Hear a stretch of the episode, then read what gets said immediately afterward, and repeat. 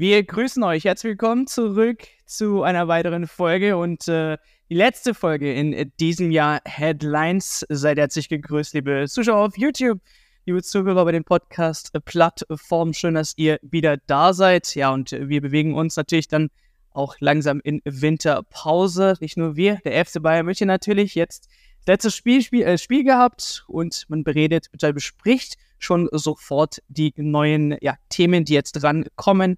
Allen voran natürlich die Wintertransfers und äh, das wird auch jetzt einen riesengroßen Punkt bei uns hier in der Folge haben. Wie geht es weiter? Was wünscht sich Thomas Tuchel? Wie geht es weiter im Mittelfeld? Wir haben einen jungen, aufstrebenden Mann spielen sehen. Äh, welche Auswirkungen wird er jetzt aufs Mittelfeld haben? Mit wie kann man mit ihm äh, planen? Die Rede ist natürlich von äh, Pavlovic. Und dann gegen Ende, beziehungsweise kam jetzt frisch äh, die Nachricht.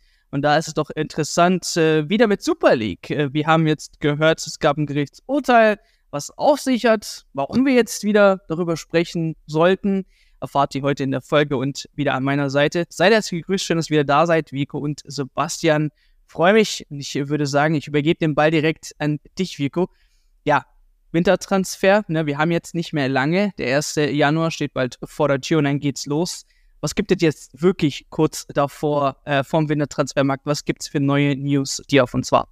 Ja, ähm, es ist endlich soweit. Wir haben ja auch schon das eine oder andere Mal über das Thema Wintertransfers hier gesprochen und äh, es ist soweit. Das Fenster macht jetzt in der Tat bald auf. Und äh, die Aussagen der, der Bosse von, von Tuchel ist, sind, sind eindeutig. Ähm, wir haben alle gesagt, gerade Freund hat sich in den letzten Wochen des Öfteren geäußert und gesagt, ja, auch Dresden, wir sind dran. Ja, äh, laut Freund führt man Gespräche im Hintergrund ähm, und, und es ist ganz klar rauszuhören, die Bayern wollen was machen und die werden auch was machen. Die Frage ist nur, wie stark fällt es aus? Und auch da gibt es erste Indizien. Ähm, und zwar hat Thomas Tuchel nach dem gestrigen Spiel in Wolfsburg ähm, auf die Frage, was denn jetzt geht im Januar, gesagt, ja, so zwei Spieler wären vielleicht nicht schlecht. Also das erste Mal, dass er mal so eine konkrete Zahl genannt hat. Und ähm, hat dann aber auch direkt so ein bisschen eingeschränkt und gesagt, ja, so zwei Spieler wären gut, aber vielleicht reicht auch ein Qualitätsspieler, äh, sprich ein, ein Spieler, der irgendwie auf, auf zwei Positionen spielen kann, Stichwort Hybridverteidiger, Stichwort Benjamin Pavard, den man ja verloren hat. Das heißt, man sucht einen Mann für IV, RV, das wissen wir alle. Und jetzt gilt es einfach, was gibt es auf dem Markt für Spieler? Also das ist so die primäre Frage. Ähm, die ganzen Gerüchte aus den letzten Wochen wissen wir jetzt auch, äh, die kommen nicht von, von irgendwoher, sondern die Bayern Scouts sind viel unterwegs, mit Beratern wird gesprochen, es wird abgeklopft, es wird geschaut, was geht, was geht nicht. Ähm, wir kennen auch alle, alle die Namen, die gefallen sind. Ich glaube, das Thema Ronald Araujo kann man so ein bisschen ähm, im, im Winter ad acta legen, der, der ist einfach nicht zu haben. Ähm, und dann hast du noch andere Namen, wie zum Beispiel Raphael Baran, ähm, der im, im Winter bei Man United angeblich auf der Abschlussliste steht. Und da wird man dann schauen müssen, ähm, ob, er, ob er eine Option wird oder nicht. Interessant ist bei Baran, was auch relativ frisch reingekommen ist die Woche und das hatten wir auch bei uns auf der Webseite drauf. Könnt ihr gerne mal nachlesen ähm, zum Thema David Alaba und Real Madrid. Das denken sich viele, hä, was hat das mit dem FC Bayern zu tun?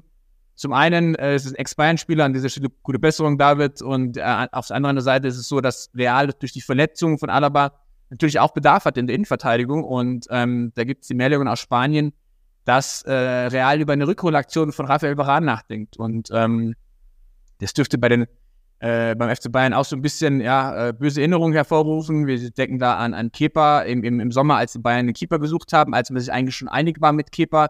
Und dann hat Real durchgeklingelt und gesagt, hey, willst du nicht zu uns kommen nach der Courtois-Verletzung? Und ähm, das könnte bei Varan vielleicht auch der Fall sein. Also Varan ist jetzt kein mega heißes Thema beim FC Bayern, so was man so raushört, aber ähm, die, die Alba-Verletzung die Realsuche macht, macht das Thema nicht einfacher für den FC Bayern, wenn ein großer Verein wie Real auch einen Abwehrspieler sucht.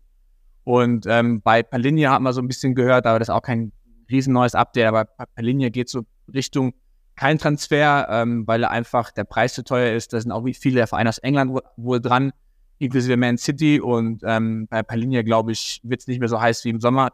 Und da gesehen, ähm, es wird spannend, jetzt geht's los äh, in, in knapp zehn Tagen und dann ähm, wollen die Bayern aber auch relativ schnell zuschlagen. Ne? Also ähm, es geht ja nicht darum, einen Spieler am Ende Januar zu bekommen, sondern man möchte im Idealfall einen am Anfang der Phase bekommen, damit man, wenn dann ähm, auch Minje Kim äh, und Masraoui dann Mitte Januar weg sind, ähm, Richtung Asien und, und Afrika Cup, dass schon jemand da ist.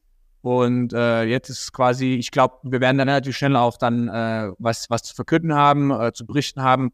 Und ich bin gespannt, wer es wird. Also momentan gibt es so ganz, ganz äh, keine richtige heiße Spur, aber äh, da wird was auf uns zukommen, ja. Ja, spannende Namen, äh, Sebastian. Äh, Raucho, Varan. Äh, aber man sieht auch, diese Spieler sind heiß, äh, heiß umkämpft im, im Markt, äh, wie zum Beispiel gegen Mannschaften, Real Madrid und so weiter und so fort. Aber was sagen wir persönlich jetzt, oder was sagst du persönlich zu den Namen? Äh, wie ist da deine Einschätzung? Und erleben wir vielleicht Namen, die wir jetzt noch gar nicht gehört haben? Ich meine, wir haben vor kurzem über den, über den Transfer des Spaniers geredet, der ja aus, aus dem Nichts äh, kam. Äh, man hat ihn verpflichtet und äh, schon war er dann wieder ein, ein Thema gegen Serge Gnabry vielleicht oder was auch immer. Könnten wir auch sowas Ähnliches erleben? Ich meine, das wäre ja dann auch ein, ein Faktor vielleicht im, im Wintertransferfenster. Ja, das wäre die schönste und leichteste Art für Christoph Freund, das, die Probleme zu lösen, wenn man jetzt den großen Unbekannten holt, der so gut ist, dass er die Probleme des FC Bayern löst, aber wenig Geld kostet. Ich glaube einfach, dass es diesen Spieler nicht geben wird, gerade jetzt auf dem Wintertransfermarkt. Die Bayern sagen ja, sie brauchen eine schnelle Hilfe, sie brauchen Qualitätsspieler. Du hast ja Brian Zaragoza angesprochen, das ist für mich ein anderer Fall. Der kommt im Sommer, der ist für seine Perspektive wird er gekauft, ist ein Perspektivspieler. Das können die Bayern ja jetzt nicht gebrauchen. Die brauchen ja einen, der im Januar hilft. Und da hat Sveko ja schon angesprochen. Ich glaube, es ist wichtig, zwischen den Zeilen zu lesen, jetzt bei den wenigen Informationen, die die Verantwortlichen rauslassen. Ich fand es sehr interessant und habe aufgewacht, als Christoph Freund gesagt hat, wir wollen in den nächsten Tagen am besten eine Lösung finden. Das heißt für mich, dass die Bayern vielleicht jetzt schon an einer Lösung arbeiten, die dann wirklich am 1. Januar, am 2. Januar oder am 3. Januar fix gemacht wird, sobald man das rechtlich eben darf, damit dieser Spieler dann eben auch gleich helfen kann, mitfahren kann in dieses Kurztrainingslager, das es geben wird, dass er gleich von Anfang an so schnell wie möglich dabei ist. Also ich glaube nicht, dass man bis 1. Februar warten wird. Du hast nach Namen gefragt. Ich finde den interessantesten Namen jetzt eigentlich Palinja. Da frage ich mich einfach persönlich. Das ist jetzt nicht gedeckt durch irgendwelche Informationen, aber ich wundere mich sehr, warum dieses Thema jetzt auf einmal so zu den Akten gelegt wird. Das heißt jetzt von allen Seiten, das Thema wäre nicht mehr so heiß. Ich glaube, dass Palinja immer noch der Spieler ist, der dem Bayern helfen kann. Tuchel hat schon im Sommer das Problem auf der Holding Six ausgemacht und das Problem ist ja jetzt nicht weniger geworden. Also ganz im Gegenteil. Wir die Bayern haben da jetzt die letzten zwei Spiele mit Pavlovic und Guerrero gespielt. Klar, die haben ihre Sache gut gemacht und wir reden ja auch später noch drüber. Aber auf die Dauer ist dieses Problemfeld ja nicht weniger. Und wie ist denn die Situation bei Palinja? Er wurde zur Nummer eins gemacht, nachdem der Declan Rice-Transfer nicht geklappt hat im Sommer. Und seitdem sind ja auch keine wirklich besseren Namen auf den Markt gekommen. Die preisliche Situation kann ich auch nicht so richtig verstehen, weil man war bereit, 65 Millionen zu zahlen. Ich glaube jetzt nicht, dass er so viel teurer werden wird. Auf einmal hieß es dann, die Bayern wollen sehr viel weniger für ihn bezahlen. Aber andererseits denke ich mir, wenn man sagt, man will einen Qualitätsspieler und der war ganz oben auf unserer Liste und den gibt's für 65 Millionen, lass es vielleicht 70 sein, aber dann dürfte das ja keinen Unterschied machen. Warum holt man den dann nicht? Und auch hier ist es gut zwischen den Zeilen zu lesen, weil Tuchel hat gestern auch gesagt, im, mit Blick auf Pavlovic, äh, wir müssen dann sehen, vielleicht holen wir auch noch einen Spieler auf dieser Position. Es kommt mir so vor, als wäre es ihm so rausgerutscht, äh, weil in letzter Zeit wurde ja komischerweise immer nur über diesen Abwehrspieler geredet. Und ich könnte mir vorstellen, dass vielleicht doch schon was relativ sicher ist mit Palinja. Wenn ihr euch zurückerinnert, wir haben ja immer gesagt, im, im Winter wird es nochmal nachgeholt. Man hat den Kontakt nie verloren. Darum wundert es mich jetzt ein bisschen. Klar äh, gibt es andere Interessenten, aber wäre ja auch gelacht, wenn es nicht so wäre, weil wenn es ein guter Spieler ist, wollen natürlich auch die guten Vereine ihn haben. Also ich würde diesen Palinja-Transfer noch nicht so abhaken. Die Holding Six wird immer noch gebraucht und viel bessere Namen hat man nicht gehört. Außer man wartet wirklich im Sommer auf Subimendi. Aber auch da hat man ja das gleiche Problem. Da sind ja auch die großen Clubs dran, weil er einfach ein guter Spieler ist. In der Abwehr glaube ich, dass man noch nicht so wirklich die Lösung hat. Ähm, ich glaube, da schaut man jetzt, was es für Opportunitäten gibt. Äh, am besten Spieler, der in der Mitte und rechts spielen kann. Viel mehr wissen wir ja nicht. Ich glaube auch, dass Araujo die absolute Traumlösung war. Auch für ihn war man bereit, wohl viel Geld in die Hand zu nehmen. Also Sky hat gemeldet, 70 Millionen hätte man gezahlt für ihn. Darum, das Geld ist ja offenbar da. Vielleicht gibt es ja auch einen Spieler, der ähnliche Qualitäten hat. Baran fände ich immer noch auch irgendwie eine, eine charmante Lösung. Der ist Weltmeister, erst 30 Jahre alt, aber da kriegen wir das Real Madrid-Problem. Das hat Beko ja schon ganz gut angesprochen. Und ich glaube, das Real Madrid-Problem könnte sich noch bei mehreren Kandidaten stellen in nächster Zeit. Ja, das äh, Verletzungsproblem, liebe Leute, haben nicht nur die Bayern. Ich habe jetzt mal gezählt, was sind wir mittlerweile bei neun angelangt. Das ist schon ziemlich heftig. Ähm, allein in der Abwehr, da reden wir von, naja, wie gesagt, Tari Buchmann, auf den warten wir schon eh die ganze Zeit. Aber mit äh, Nusama Sraoui, Punassar, klar, hat jetzt nicht die große Rolle gespielt, aber kam ja tatsächlich auch wieder ab und zu zum Einsatz äh, unter Thomas Tuchel. Aber ähm, ja, schreibt uns mal gerne in den Kommentaren. Ich meine, wir haben sehr, sehr lange, wie Harry Kane, auch über Palinia gesprochen. Ist das so ein Ding, wie Sebastian schon gesagt hat? Ja, eigentlich ähm, sollte nichts mehr schief gehen, wenn sich der FC Bayern München wirklich bemüht, dann ist es ein Spieler, den man auf jeden Fall holen kann. Und wenn man ehrlich ist, so viel Auswahl hat man aber auch nicht äh, mit Palinia im Mittelfeld. Klar, du hast jetzt Momenti angesprochen und so weiter. Also das sind das Spieler hart umkämpfte Spieler, die es nicht einfach, wo es nicht einfach wird, diese zu verpflichten, weil eben der Markt heiß umkämpft ist und wir eben uns auch im Wintertransfermarkt bewegen, der nochmal schwieriger ist als ein ja, Sommertransfermarkt. Also schreibt uns mal gerne eure Meinung in den Kommentaren bezüglich ja der Verteidigerrolle, aber auch natürlich das Mittelfeld. Und äh, ja, dann würde ich auch gerne zum Mittelfeld kommen, denn äh, da hat ein Spieler und auf jeden Fall Glückwunsch dann zum ja, Einsatz, Startelf-Einsatz äh, Pavlovic. Ähm, du hast schon gesagt, mit Guerrero hat man da was versucht. Es äh, war so lala, sag ich mal. Äh, zweite Hälfte speziell hat, hat mir Wolfsburg ein bisschen zu offensiv gespielt. Da hätte ich ja gerne mehr Zugriff gehabt. Aber man kann sagen, ein kleiner Fanliebling geworden. Ne? Also Vico, wenn man, wenn man da ein bisschen sich um, um, umhört, was die Fans sagen, mögen sie doch den jungen Kicker. Und da stellt sich natürlich die Frage, wie geht es denn jetzt mit ihm weiter? Ja, Pavlovic ist ähm, quasi der, der, Mann der Stunde, äh, sozusagen bei FC Bayern in aller Munde. Äh, wenn man mal so bei uns äh, auf der Webseite in den Kommentaren äh, durchliest oder auch in Social Media, äh, Plattformen, dann ist er, wird er, wird er gefeiert, ja, so äh, Fanliebling kann man schon in der Tat sagen. Ähm, er hat äh, einfach dieses, diesen Bonus der, der, Über äh, der, der Frischheit, also neuer Spieler und der gleich direkt Leistung abliefert, das, das, das gefällt den Fans. Plus er ist gebürtiger Münchner äh, und kommt aus eigenen Campus, also da ist die Story halt einfach perfekt gestrickt, um Fanliebling zu werden. Ähm, ja, sagen wir mal so, er hat natürlich profitiert von den Ausfällen von Goretzka und Kimmich, muss man ganz klar sagen. Also auch wenn Tuchel sagt, äh, er hat im Training immer stark abgeliefert und er hat den auch im Mai, als er gekommen ist, hochgezogen zu den Profis. Das stimmt auch. Also er hat da schon ein Auge auf ihn gehabt, äh, schon vor knapp einem halben Jahr. Aber wirklich gespielt hat er nicht und er hat ihn dann quasi, ja, ins kalte Wasser geworfen, wo eben, wo es keine andere Option gab, weil Leimer musste hinten rechts aushelfen für Masraui und dann hattest du nur noch Pavlovic und Guerrero. Und ähm, das abs dann noch im, im Spitzenspiel gegen den Südgipfel, da hat er echt abgeliefert. Ähm, gegen Wolfsburg sehe ich es genauso wie du. Da war auch erste Halbzeit äh, sehr, sehr stark oder im Spiel an sich schon stark, aber zweite Halbzeit ist die ganze Mannschaft so ein bisschen, ähm, ja, ein bisschen, äh, hat einen Gang runtergeschaltet. Ähm, aber klar ist, er hat Punkte gesammelt. Also er hat die, die, die Abwesenheit, ich würde jetzt nicht so weit gehen, er hat Goretzka Kimmich abgelöst, weil er ist noch weiter Weg bis dahin. Ähm, aber er hat halt definitiv Punkte gesammelt, sowohl bei Tuchel als auch bei den Fans. Und jetzt ist es spannend zu sehen, wie es in Rückrunde weitergeht. Ähm, die Woche gab es schon Meldungen, dass die ersten Bundesliga-Vereine bei ihm angeklopft hätten in Form von, hey, komm zu uns, bei uns kannst du regelmäßig spielen, aber äh, Pavlovic hatte wohl kein Interesse, im Winter zu wechseln, äh, sondern will beim FC Bayern bleiben, will die Gunst der Stunde nutzen, wäre jetzt, glaube ich, auch ein falsches Signal, nach zwei guten Spielen irgendwie sich verleihen zu lassen und dann im Worst Case wie, wie Josip Stadicic sozusagen äh, auf der Bank zu sitzen, sondern er will es beim FC Bayern durchbeißen, will dort im neuen Jahr anknüpfen, wo er jetzt aufgehört hat. Und es wird spannend zu sehen, was er da an Einsatzzeiten bekommt. Ich glaube, er ist nach wie vor die vierte Option, ja, also sprich, hinter Goretzka, Kimmich und, und Leimer, wobei Leimer ja längere Zeit rechts hinten aushelfen muss, weil Masraui verletzt ist oder beim äh, Afrika Cup ist. Das heißt, der wird frühestens so Richtung Februar wieder da sein. Äh, und dementsprechend sind es nur drei Mittelfeldspieler. Und ähm, da hat er jetzt echt schon mal vorgelegt. Und jetzt wird sich zeigen, ob Tuchel wirklich bereit ist, ihn, ihn spielen zu lassen. Er hat ja auch gesagt, ähm, er vertraut ihn, sonst wäre er gar nicht da. Und ähm, ja, viel zu verlieren hat er nicht. Also er hat jetzt, er, er hat jetzt super gestartet. Die beiden haben wir vor kurzem mit einem Profivertrag ausgestattet, erst vor, vor ein paar Wochen. Und äh, momentan läuft es wieder richtig Grund und äh, ja, wäre auch fatales Zeichen, finde ich. Ja, man hat jetzt Freund geholt, der als Talententwickler gilt. Äh, die Bayern-Bosse predigen schon seit Jahren eigene Nachwuchsspieler. Und jetzt hast du mal wieder einen, der, der, der, der abgeliefert hat und den kannst du jetzt eigentlich im neuen Jahr auch nicht direkt irgendwie wieder auf die Bank verbannen. Ich sehe Pavlovic auch weiter als Kretzig, um ehrlich zu sein. Ähm, Kretzig ist auch eine Position, wo Davis einfach konstanter jetzt wieder wird.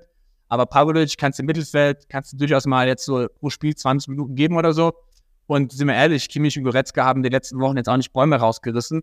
Ähm, von da gesehen hat Tuchel eine Option mehr. Und wenn er im Winter wirklich keinen Sechser holen sollte oder der FC Bayern keinen holen sollte, dann wird Pavlovic auch zum Start der Rückrunde definitiv seine Minuten bekommen. Daran bin ich überzeugt, ja. Ja, jetzt haben wir die äh, Verletzten genannt und eben da, die dadurch entstandene Chance äh, für Pavlovic und wo er natürlich auch die Punkte gesammelt hat. Ähm, bei den Fans als aber auch äh, natürlich bei den Trainern äh, würde ich sagen. Jetzt haben wir aber vorher natürlich auch über einen Palinja geredet, über Qualitätsspieler im Mittelfeld. Sprich, wenn diese tatsächlich geholt werden, müsste ja dann wahrscheinlich so ein Pavlovic zurückrücken. Ich äh, will jetzt keine ähm, ja, Similaritäten äh, ziehen zwischen ähm, damals Mark Rocker ähm, und einem Pavlovic, aber ähnliches, äh, ähnliche Situation. Ähm, hat gespielt, war so ein ordentlicher Spieler, okay, aber mehr kam dann da auch nicht. Ähm, das Alter ist jetzt auch äh, wichtig, aber trotzdem, da stellt man sich natürlich die Frage, wenn diese Spieler verletzt sind und A, natürlich auch man ich sag mal so, es ist ja kein Tabuthema mehr, über einen Abgang von Goretzka, Kimmich zu sprechen. Ähm, was für einen Einfluss hat dann so ein Pavlovic? Löst er dieses Problem im Mittelfeld oder traust du ihm das Ganze nicht zu, Sebastian? Ja, bevor wir über Kimmich reden, möchte ich erstmal auch noch die Gelegenheit haben, Pavlovic abzufeiern. Also ich sehe es überhaupt nicht so, dass der eher der neue Mark Rocker ist. Mich hat das gleich an wen anders erinnert. Jetzt möchte ich mal eine Opa-Geschichte erzählen. Ich war im Stadion beim allerersten Spiel, das Toni Kroos für die Bayern-Profis gemacht hat.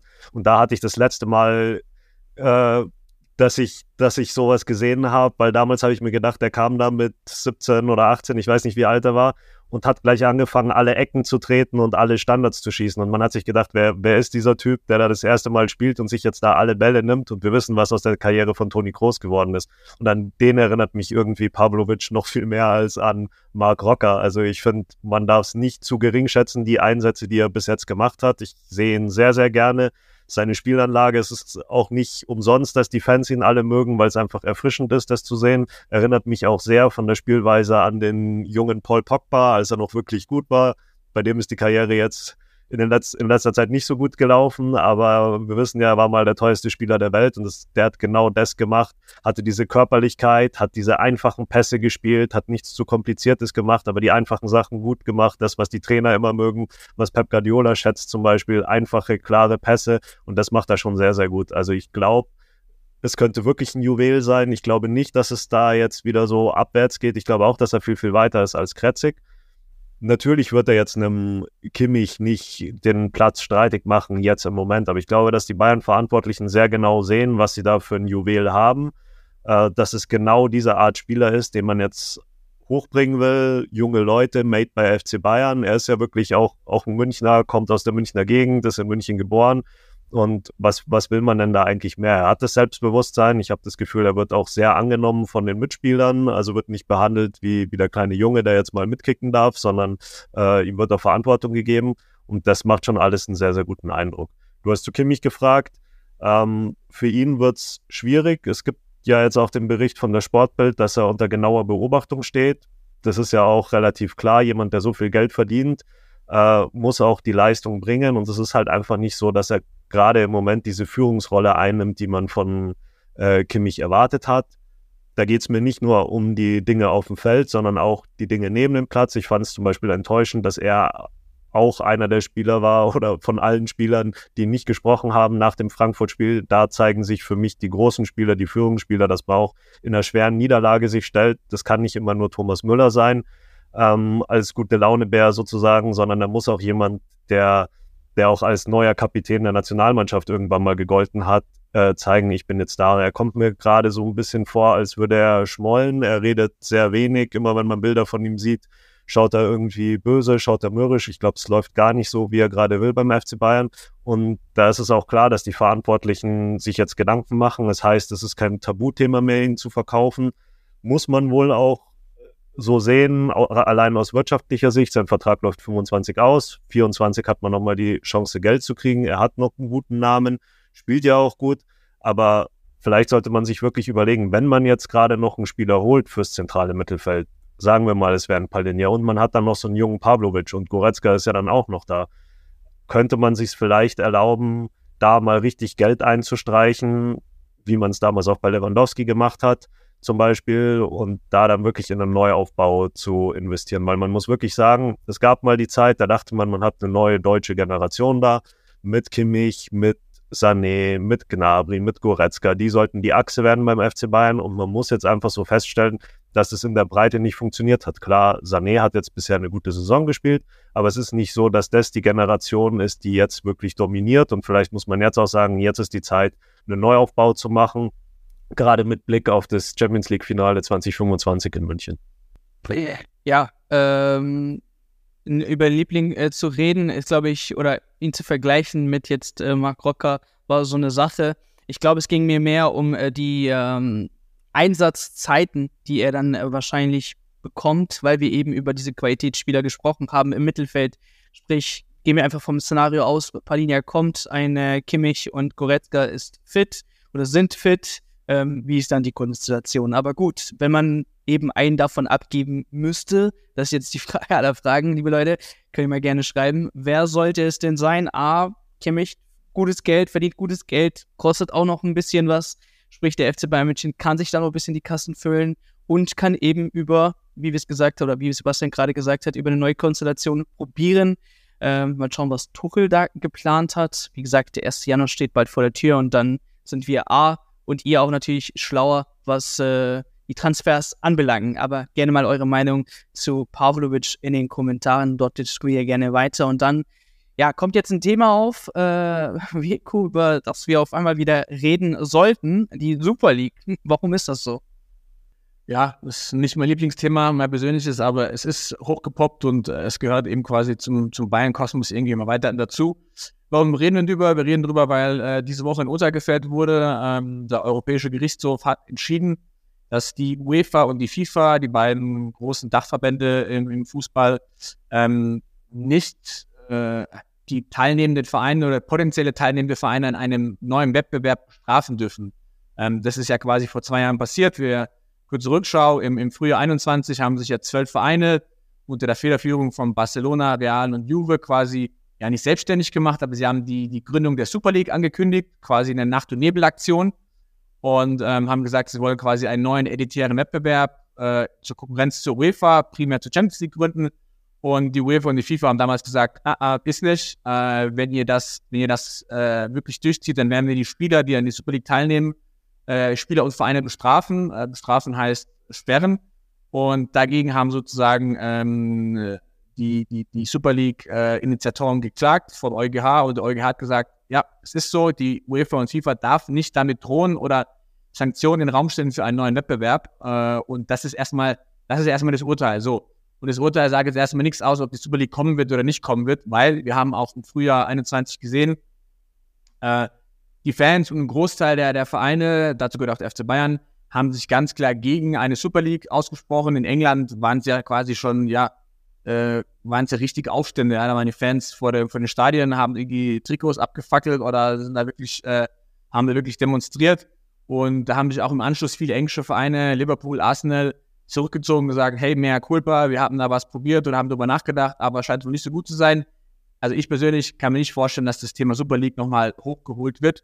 Ähm, aber klar, der restliche Rahmen ist jetzt da. Also das, das kann man nicht von der Hand weisen. Rein theoretisch kann man eine Liga gründen. Es geht jetzt nicht um die Super League, es geht auch in Zukunft allgemein um das Thema, kann man einen neuen Wettbewerb gründen, weil die UEFA ja schon sich hingestellt und gesagt hat, wir haben das Premium-Produkt Champions League und wir sind das Alpha und Omega. Das ist eigentlich nicht so, ja. Also wenn sich da Clubs zusammentun, das muss ja nicht die, die Super League sein, das kann ja auch in Zukunft ein anderer Wettbewerb sein, da hat die UEFA da kein Monopol, die darf da nicht drohen, ja. Und das ist das, das Kernurteil. Und jetzt, jetzt gilt es abzuwarten, ob da Barca und Real ist, sind ja im Grunde nur noch die übrig geblieben sind. Juve ist ja komplett verschuldet und hat sich da auch äh, zurückgezogen. Sind auch zwei Vereine, die das im Grunde so ein bisschen am Leben erhalten. Ob die da nochmal andere finden, Gleichgesinnte, weiß ich nicht.